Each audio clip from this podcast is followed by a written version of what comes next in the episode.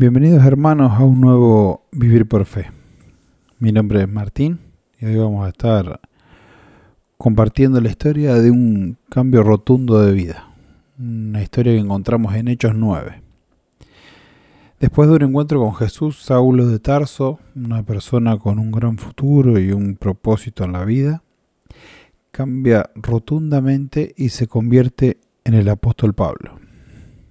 Saulo era un judío bien preparado. Él creía que hacía la voluntad de Dios y sale convencido a eliminar, a encarcelar o asesinar a todos los que creían en Jesús. Él estuvo presente cuando mataron al apóstol Esteban y en poco tiempo su fama se hizo muy grande.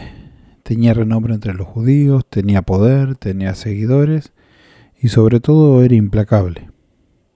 Perseguía a los que lo reconocían a Jesús como el Mesías. A todo el que aceptaba a Jesús en su vida, automáticamente se transformaba en su enemigo. Pero un día, camino, camino a Damasco, Jesús se le aparece y lo hace caer al suelo. Jesús le pregunta, ¿por qué me sigues? Y Saulo en ese momento queda ciego. De repente la noche llega la vida de Saulo. Se queda aislado, sin poder comer, sin dormir. Pero al tercer día, como todas las cosas buenas en la Biblia que suceden al tercer día, Jesús se le aparece a otro apóstol, al apóstol Ananías.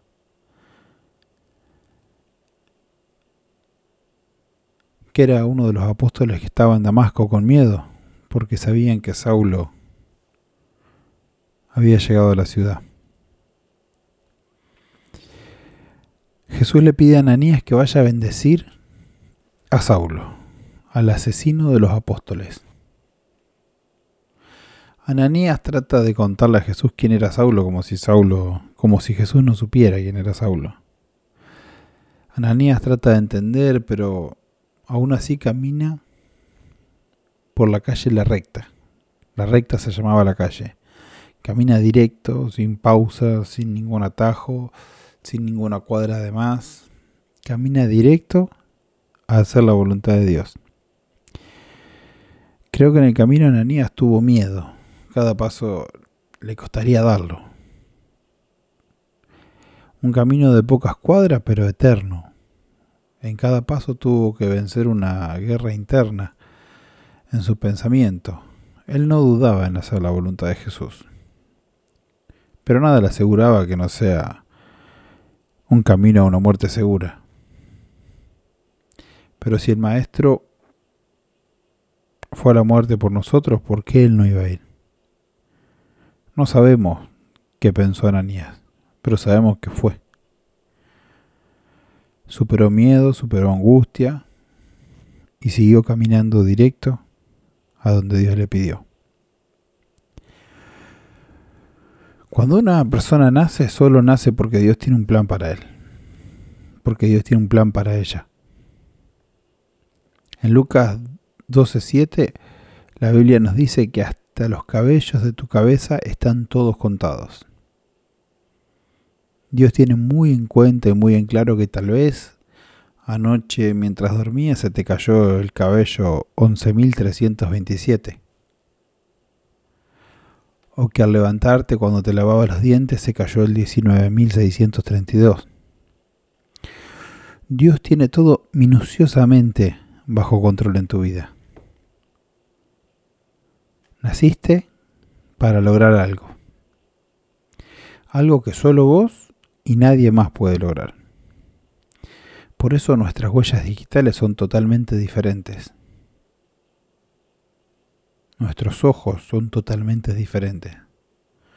Somos únicos, con un propósito único. Nadie más tiene el propósito que tenés vos. El diablo a esto lo tiene muy en claro. Él pone todo su empeño para frenarte para decir que el otro lo logró porque tal vez tiene más tiempo, tiene más dinero, tuvo más suerte, tuvo ayuda de los padres. El diablo quiere convencerte de que si a vos no se te da es porque no estás haciendo lo mismo que hacen los otros. Y comenzamos a enfocarnos en cómo lo lograron los demás. Copiamos la forma de pensar, si se pudiera hacer eso. Copiamos la forma de vestirnos, nos esforzamos en ser uno más del montón. En hacer lo que los otros hacen para lograr lo mismo que los demás lograron. Comenzamos a no diferenciarnos de nadie. Comenzamos a una, ser una persona que refleja. Comenzamos a ser una persona que refleja lo que nos gusta de los demás. Pero Isaías 61 nos dice, levántate y brilla, porque ha nacido tu luz y la gloria del Señor amaneció sobre ti. Levántate y brilla. El diablo nos llegaba a reflejar, a copiar. En cambio Dios quiere que brillemos con luz propia.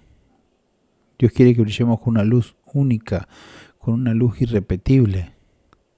Esa luz propia nace cuando conocemos cuál es la voluntad de Dios en nuestra vida.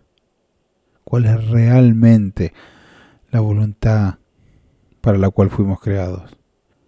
Dios podía curar a Saulo y levantar a Pablo.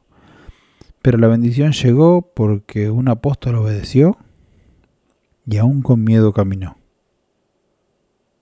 La batalla está en tu mente.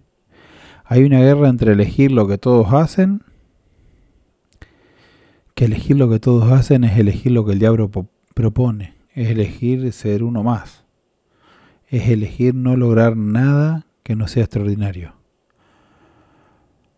O te pones de ese lado de la batalla o te pones del lado de enfrente y tomas las riendas de tu vida, te haces cargo de lo que Dios nos pide enfrentas los miedos, avanzás cuando no hay fuerzas, avanzás cuando hay temor, avanzás cuando el camino que Dios te propone parece loco, cuando parece que no puede haber nada bueno al final.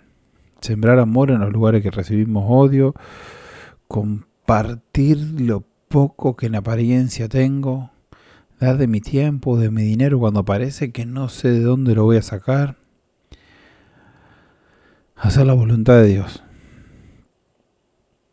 la voluntad que nos revela solas, en oración. La voluntad que nos revela cuando estamos en una relación con Él. Lo que nos pide al escuchar su voz.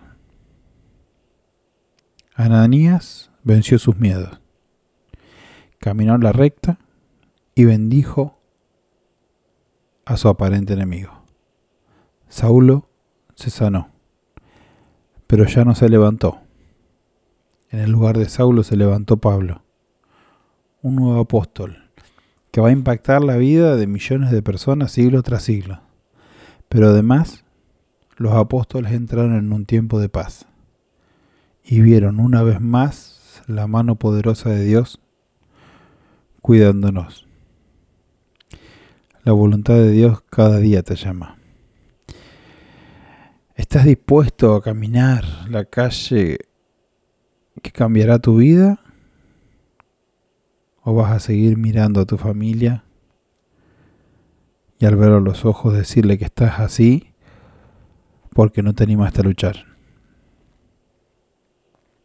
En Juan 17, del 15 al 20, Jesús está hablando a los apóstoles y les dice, le pide a Dios y dice, no te pido que los saques del mundo, sino que los defiendas del maligno.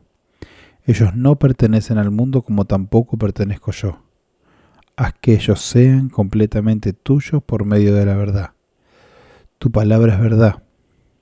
Yo los he enviado al mundo como tú me enviaste a mí. Por ello, yo me consagro a ti, para que también ellos se consagren a ti por medio de la verdad pero no te ruego solamente por ellos, sino también por todos los que creerán en mí gracias a su palabra. Hay una calle que te está esperando para caminar hacia la voluntad de Dios.